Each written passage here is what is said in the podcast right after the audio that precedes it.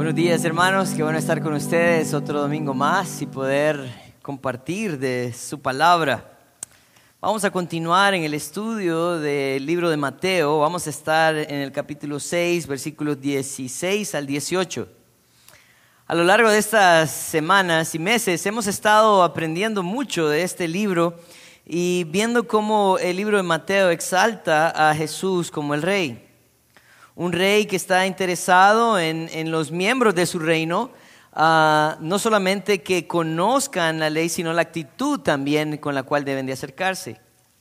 Hemos estado estudiando en el capítulo 5 y 6, ah, Jesús hablaba en el Sermón del Monte, este sermón conocido como el Sermón del Monte, primero en las bienaventuranzas, en la actitud de los, de los que son parte de este reino y la responsabilidad de cada uno de ellos. También Jesús hablaba acerca de la importancia que tenía para él el cumplimiento de la ley, el genuino cumplimiento de la ley.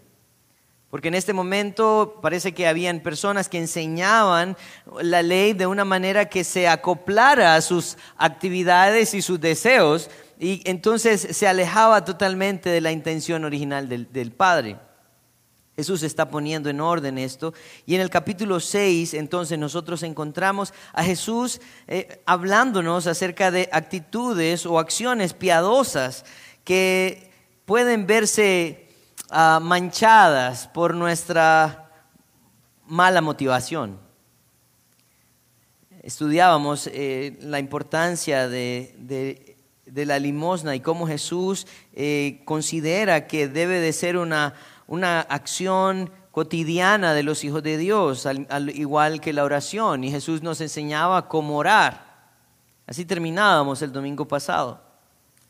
Pero este domingo vamos a ir entonces a la última acción piadosa y esa acción es el ayuno.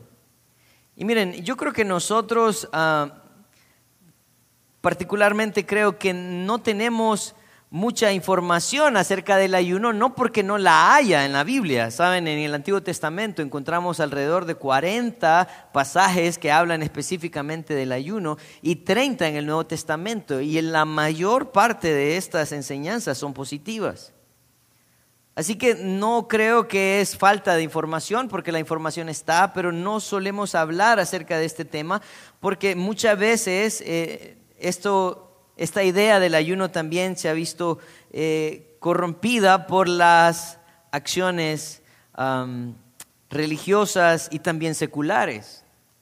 El ayuno se ha convertido en algo eh, que ahora es practicado por todos, ¿no? Con la intención no espiritual, sino más egoísta de bajar de peso y hay dietas del ayuno intermitente y muchas otras cosas. Pero esta mañana nosotros eh, queremos ver esta parte del ayuno y yo quiero en realidad llevarlos a los puntos de esta mañana. Vamos a, ver qué es el ayuno en primer lugar, vamos a ver cuál es el peligro del ayuno y cómo Jesús nos enseña a ayunar correctamente. Eso va a ser el tema de esta mañana. Así que el deseo de mi corazón es que nosotros salgamos esta mañana teniendo una comprensión general del ayuno y también reconociendo que Jesús anhela que sus hijos ayunen. Vamos a, entregar este tiempo en las manos del Señor y vamos a esperar que sea Él también um, que nos dirija. Oremos, Padre, queremos darte gracias porque reconocemos que en nosotros hay mucha ignorancia, mucha ignorancia de, las escrituras. Y muchas veces hacemos cosas que en realidad no, no entendemos, cosas que de pronto nos han enseñado y que sin duda nos las han enseñado mal cosas que también hacemos con motivaciones equivocadas. Pero Padre, eh, tú anhelas y tú esperas de tus hijos que te busquen con tanta intensidad, que anhelen, Señor, a dejar todo por buscarte a ti. Ayúdanos esta mañana, Padre. En tu nombre santo oramos. Amén. Vamos a pensar entonces en, en qué es el ayuno. El versículo 16 Jesús eh, empieza este versículo diciendo, cuando ayunéis, no seáis como, los, como no seáis austeros como los hipócritas, porque ellos, ellos demudan su rostro para mostrar a los hombres que ayunan, de cierto os digo que ya tienen su recompensa. Algo que nosotros hemos visto a lo largo de estas acciones que Jesús está mencionando es que son acciones esperadas. Por ejemplo, en el versículo 2 del capítulo 6 dice, eh, cuando pues des limosna. En el versículo 5 del capítulo 6 dice, cuando ores. Y en el versículo 16 dice, cuando ayunéis. Jesús está dando por sentado que los hijos de Dios dan limosna, que los hijos de Dios también eh, oran y que los hijos de Dios también ayunan. Pero ¿qué es el ayuno? Ayunar literalmente significa no comer. Eso es lo que significa. No hay algo místico en esto. Pero en realidad el abstenerse del alimento tiene una intención, tiene una meta, tiene un propósito tiene la meta, el propósito de dedicar ese tiempo para orar. Y miren que hay algo bien interesante. No toda oración involucra el ayuno, pero sí todo ayuno involucra oración. Esto es importante. Esto es importante para nosotros porque lo convierte en un acto espiritual. Como les decía anteriormente, nosotros hemos visto que el ayuno ha sido utilizado hoy en día para perder peso, ¿verdad? Otros creen que pueden también ganar la voluntad de Dios al ayunar, ¿verdad? Ponen peticiones específicas para que el Señor las cumpla y vea entonces su sacrificio y su lucha y el Señor se apiade y, responda a su, petición. Otros simplemente también creen que pueden ganar una reputación de piedad al mostrar cuán fuerte y cuán eh, espirituales son al abstenerse de ciertos alimentos. Yo quiero decirte algo antes de continuar. Comer no es pecado. Y aquí es donde todos respiran, ¿verdad? Comer no es pecado. Es más, nosotros hemos sido dotados de una lengua que puede diferenciar los sabores, ¿verdad? Ese gusto tan importante que nos ayuda a disfrutar de ciertos platos deliciosos, ¿verdad? y es parte también de las bendiciones de la vida. Yo no sé cuántos de ustedes dicen amén. Pero en realidad comer es algo, es algo especial, es algo bonito, porque definitivamente disfrutamos.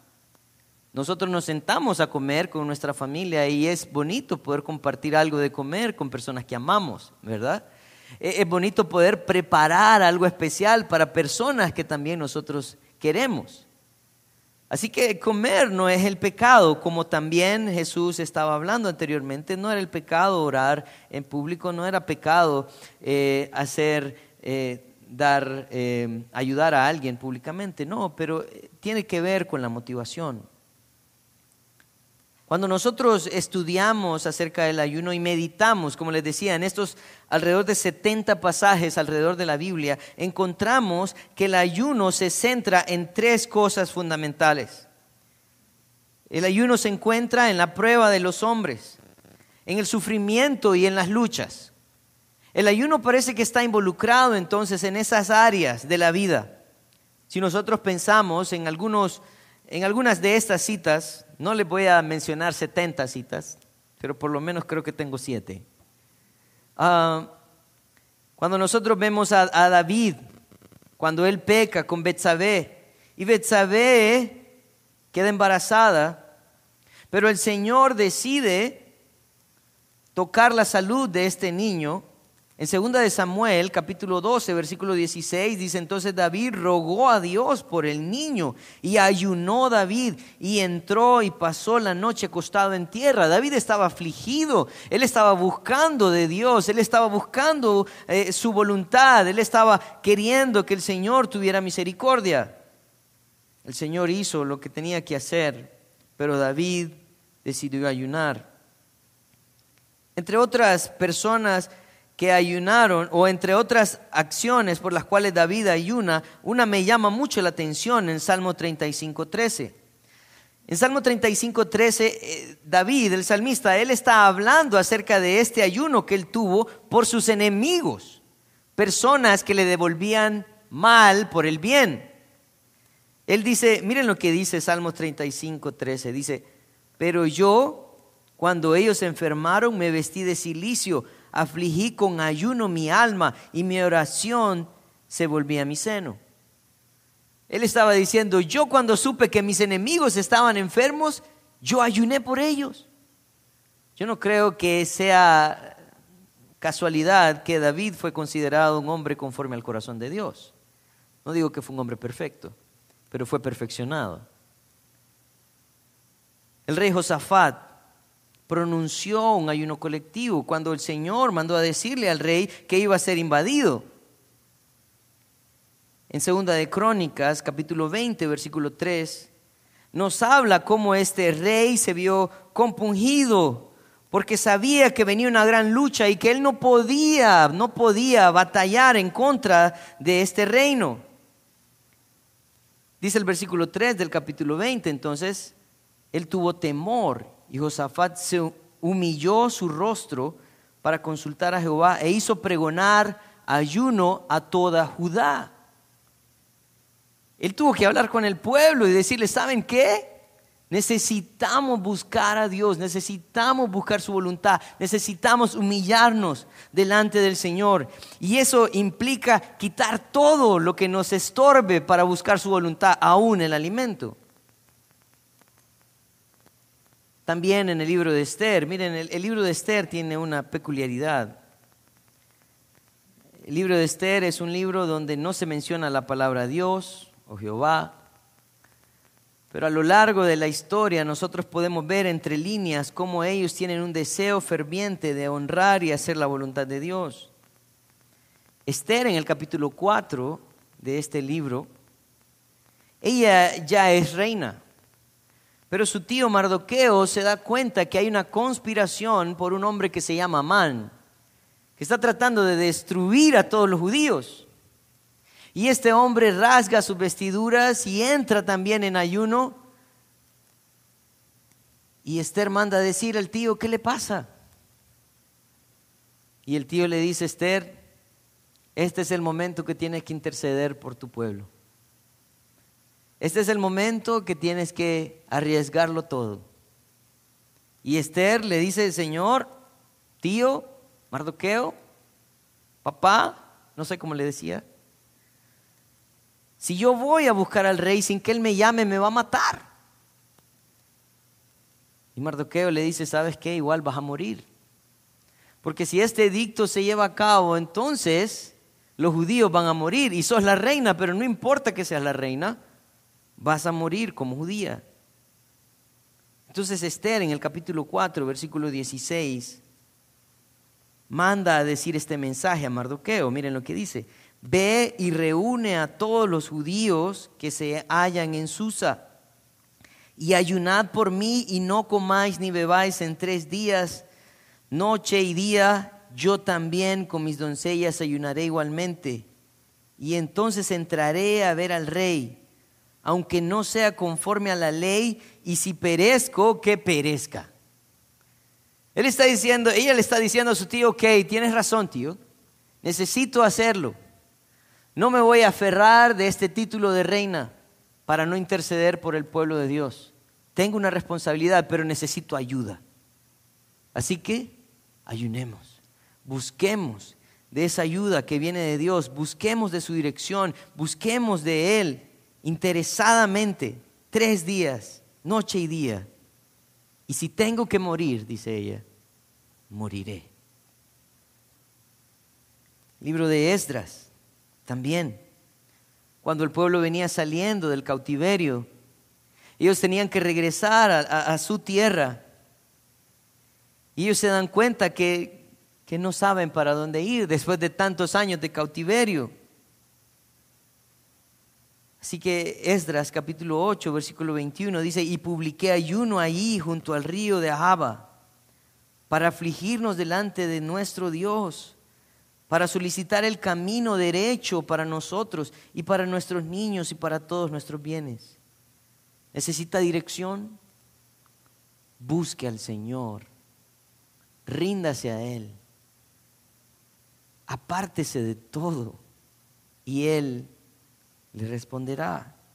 Esa era la intención en Estras. Él nuevamente hace un llamado a un ayuno para que todos se arrepintieran. y para que todos pudieran estar enfocados en una sola tarea, encontrar la voluntad de Dios. Saben, hay algo especial entonces en el Antiguo Testamento en cuanto al ayuno, porque parece que sí es una práctica piadosa entre los hijos de Dios. Sí es una práctica común entre los hijos de Dios, donde ellos afligen su corazón y, y se alejan de todo con tal de encontrar la ayuda, el socorro y la dirección que necesitan de parte de Dios. Pero algunos pueden decir, Daniel, pero todo eso sucede en el Antiguo Testamento. Sí, es cierto. Y en el Nuevo Testamento, ¿saben quién empieza ayunando en Mateo 4, versículo 1 y 2? Jesús. Jesús mismo. Capítulo 4, versículo 1 y 2 dice, entonces Jesús fue llevado por el, por el Espíritu al desierto para ser tentado por el diablo. Y después de haber ayunado 40 días y 40 noches, tuvo hambre. Saben, Jesús estaba a punto, a punto de empezar su ministerio. Y lo que Él hace, porque Él reconoce la grandeza de esta tarea, de esta responsabilidad, Él decide ayunar. Señor, yo voy a empezar este ministerio que tú me has dado, yo voy a empezar esta tarea difícil que me has dado, yo necesito entonces buscarte. Esa es la actitud que deben de tener los hijos de Dios cuando reconocen que tienen una tarea grande que hacer y cumplir en su vida buscar desesperadamente del Señor. Así que el ayuno era parte de ese deseo de encontrar la voluntad de Dios y cumplir la voluntad de Dios. En la iglesia primitiva también el ayuno era una actividad importante. Y solo voy a citar una, una cita más. Cuando Pablo y Bernabé están en la iglesia de Antioquía, saben que Pablo y Bernabé habían sido los fundadores de esa iglesia. Pero el Señor estaba moviendo a esa iglesia a ser una iglesia que fuera un referente para el mundo. Y tenía Pablo y Bernabé. Y ellos dicen, necesitamos hacer algo, necesitamos seguir creciendo. ¿Qué vamos a hacer? Hechos 13, versículo 2 y 3 dice, ministrando estos al Señor y ayunando, dijo el Espíritu Santo, apartadme a Bernabé y a Saulo para la obra a que los he llamado. Entonces, habiendo ayunado y orado, les impusieron manos y los despidieron. ¿En qué estaba enfocado el ayuno? ¿En que tuvieran una iglesia más grande? ¿En que el parqueo se mirara mejor? ¿En que las aulas fueran más bonitas? No. En que la obra del Señor avanzara y levantara hombres que estuvieran dispuestos a ir. Señor, ayúdanos. Así que nosotros encontramos que el ayuno está enfocado en esa búsqueda del Señor en medio de las pruebas, en medio de los sufrimientos, en medio de las luchas, con el deseo de encontrar dirección, refugio y con, el deseo también de encontrar su voluntad para cumplirla. El ayuno es esa búsqueda sincera de la voluntad de Dios. No se trata de aguantar hambre. Si no comes, aguantas hambre. Pero si estás tan interesado en buscar la voluntad de Dios, que no importa ni siquiera la comida, estás creciendo en el conocimiento y en la búsqueda de la voluntad y la dirección de Dios. Pensando entonces en cuanto al ayuno, Jesús entonces asume en el versículo 16, cuando ayunéis, que esta práctica piadosa está involucrada en la vida de los hijos de Dios. Pero él encuentra una advertencia en el versículo 16 también, algo que él llama, ¿verdad?, la atención y dice, no seáis austeros como los hipócritas, porque ellos demudan su rostro para mostrar a los hombres que ayunan. De cierto os digo que ya tienen su recompensa. Lo que nosotros encontramos aquí entonces es el peligro del ayuno. Jesús está diciendo, ustedes necesitan tener esta práctica, pero no debe de ser igual que estos austeros hipócritas. Yo he, visto esta palabra hipócrita en estos últimos 18 versículos del capítulo 6 varias veces. Y Jesús añade en este versículo eh, que no solamente son hipócritas, sino austeros. Saben que la, la institución del ayuno se encuentra en Levítico 16, 29. Cuando eh, Jesús, eh, cuando el Señor, perdón, cuando Dios eh, llama al pueblo a que haga un recordatorio de la obra que él había hecho. Y ellos entonces ponen esta fiesta, una fiesta de la, de la expiación. Levítico 16, 19, 29 dice así, dice, y esto tendré por estatuto perpetuo. En el, en el mes séptimo, a los diez días del mes, afligiréis vuestra alma y ninguna obra haréis, ni el natural ni el extranjero que mora entre vosotros. Esta, esta fiesta que había sido puesta por Dios para que ellos no olvidaran el sacrificio que se había hecho por ellos, también tenía una advertencia.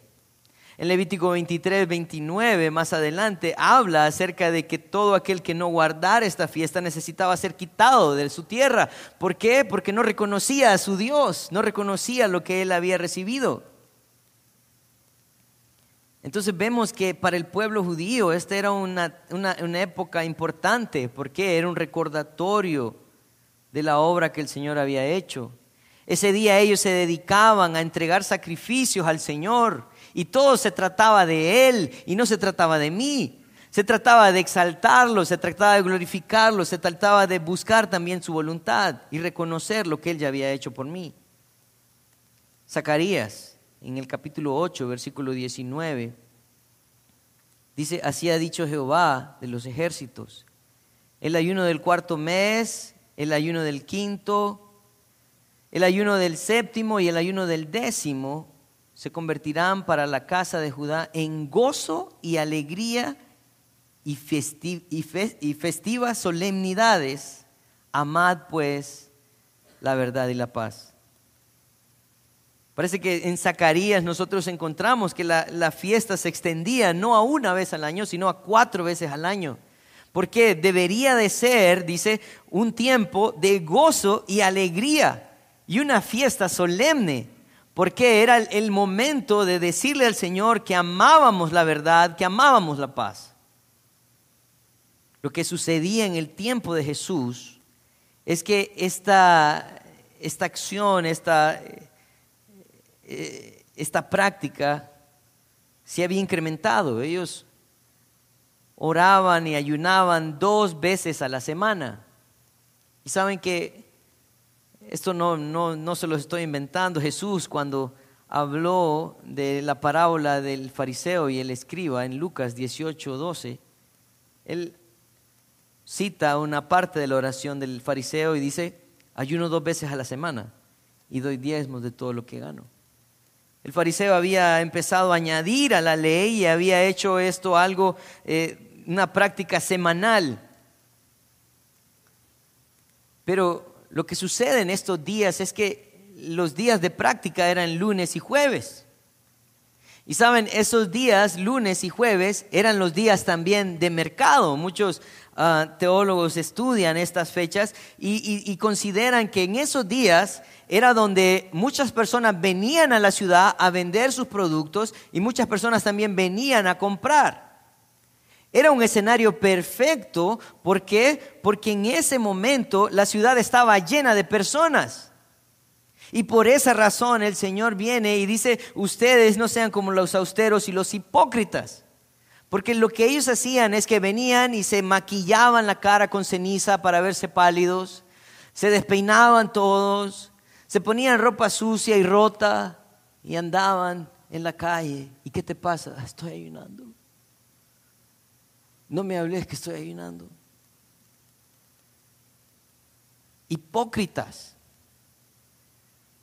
¿Saben que la idea de hipócrita viene del griego, de aquellos hombres que usaban una máscara para hacerse pasar por un personaje?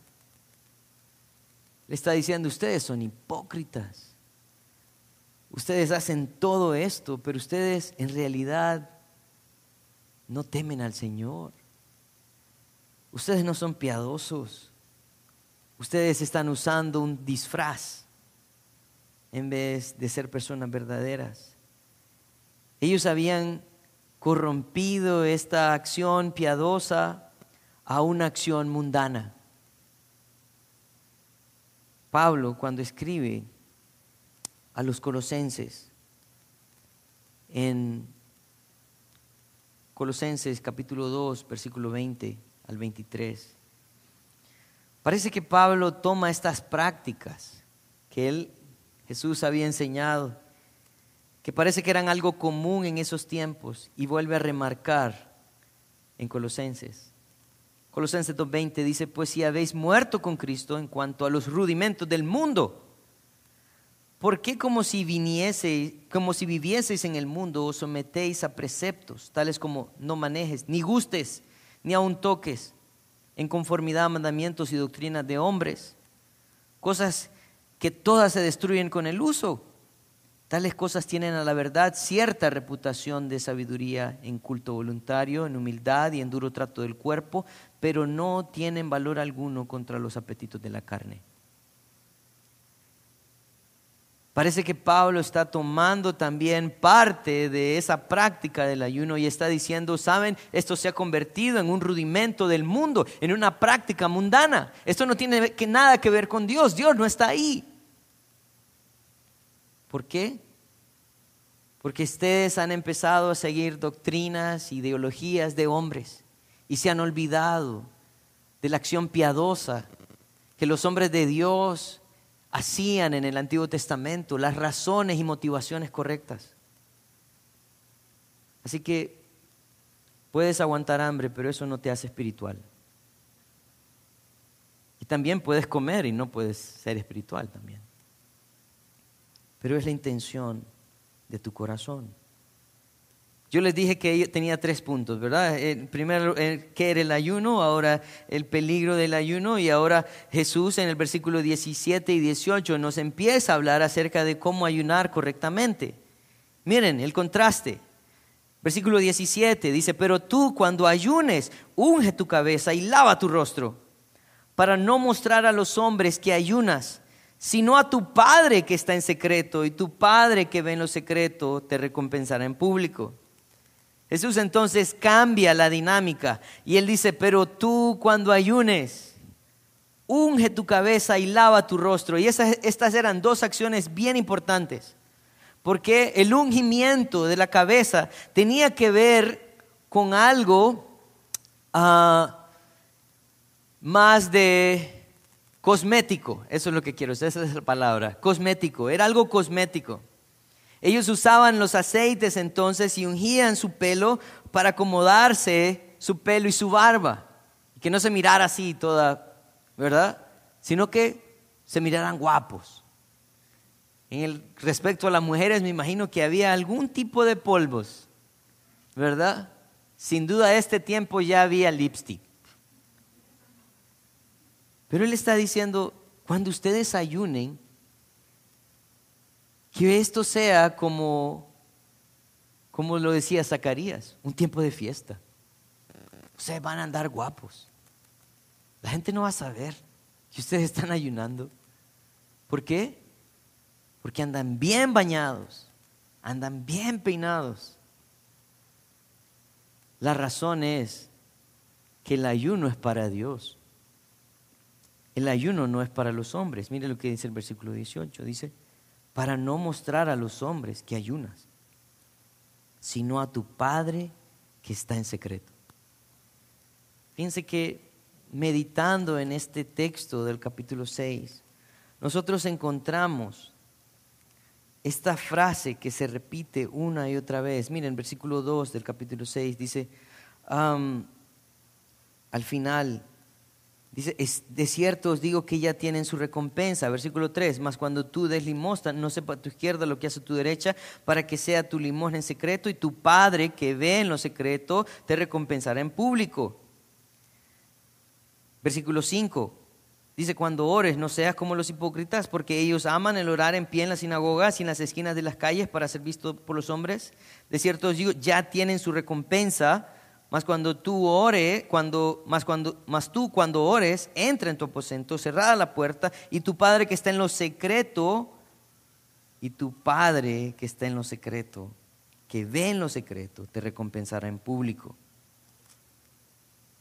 Ahora nuevamente dice en el versículo 18, y tu Padre que ve en lo secreto te recompensará en público. Si usted estudia la Biblia como algo cotidiano en su vida, usted se va a dar cuenta que en ciertas porciones de la Escritura hay ciertas frases y palabras que se repiten, que se repiten, que se repiten. Esto tiene un propósito, ¿sabe? El propósito es enfatizar algo. El énfasis que está haciendo Jesús en estos 18 versículos es que Dios ve en lo secreto. Dios ve en lo secreto. Y Él recompensa en público.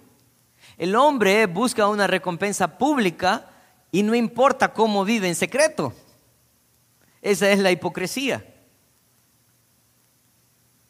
Joel, en el capítulo 2, versículo 12, él dice esto, miren, y este es un llamado de atención que también debe de ser un llamado de atención para nosotros.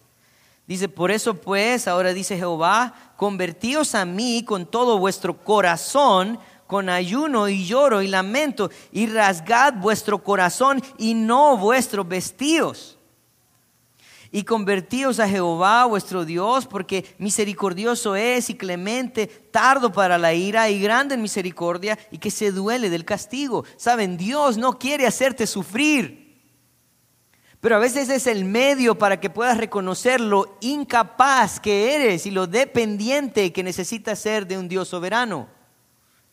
Él está diciendo, necesitas no rasgar lo externo, sino lo interno. Necesita haber una aflicción interna, no algo que se muestre a los hombres. ¿Por qué? Porque Dios es clemente, tardo para la ira, grande en misericordia. Libro de Isaías, capítulo 58, versículo 3 y 4, dice, ¿por qué dicen ayunamos y no hiciste caso? Él está diciendo, ¿de qué te sirve estar ayunando si en realidad no eres obediente a la palabra de Dios? ¿De qué te sirve? Humillaos, dice, nuestras almas y no, humillamos nuestras almas y no te diste por entendido.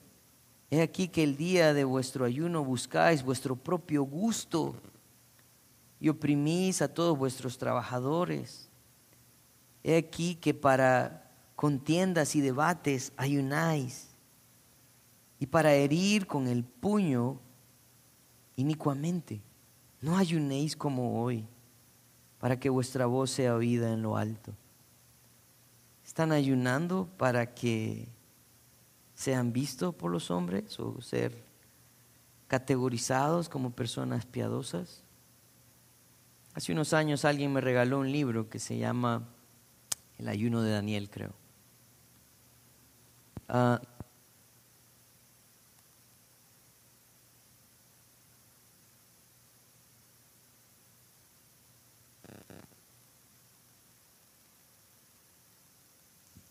como les decía, no como que yo ocupe ayunar. Ah, pero, ¿saben algo que yo encontré en ese libro? Es que ese libro estaba enfocado en mí y no en Dios. Y no quiero hablar mal del libro porque no es mi intención, pero yo quiero decirte algo. El ayuno debe estar enfocado en Dios. Debe estar enfocado en su voluntad. Debe estar enfocado también en su dirección hacia mi vida. No en cómo ser mejor persona, no cómo bajar de peso, no cómo verme mejor, sino cómo estar correctamente delante de Dios. Jesús fue criticado por algunas personas y sus discípulos en Mateo capítulo 9, versículo 14, 15. Dice, entonces vinieron a él unos discípulos de Juan diciendo, ¿por qué nosotros y los fariseos ayunamos muchas veces y tus discípulos no ayunan? Jesús le dijo, ¿acaso pueden los que están de bodas tener luto entre tanto que el esposo está con ellos? Pero vendrán días cuando el esposo les será quitado y entonces ayunarán. Jesús ya nos fue quitado. Y este es el tiempo de buscar su voluntad. Este es el tiempo en que nosotros debemos hacerlo de la manera correcta. Ese es el tiempo en que nosotros buscamos su dirección y su cuidado y su rescate y su voluntad a través de dejar todo con tal de encontrarlo a Él. Vamos a orar. Padre, queremos esta mañana darte gracias, porque tu palabra nos, nos dirige, nos enfoca. Señor, eh, estamos en una sociedad donde quiere secularizar también las prácticas piadosas, esas prácticas, Señor, que, que tú nos enseñaste a lo largo de la historia y, vemos el ejemplo de hombres que decidieron, Señor, apartarse de todo con tal de encontrarte a ti. Señor, ayúdanos a ser una iglesia que hace tu voluntad con pleno conocimiento, que se fundamenta en tu palabra, Señor, para poder también ejecutarla, obedecerla, con la motivación y con el conocimiento correcto. Gracias por la iglesia, gracias por tu palabra.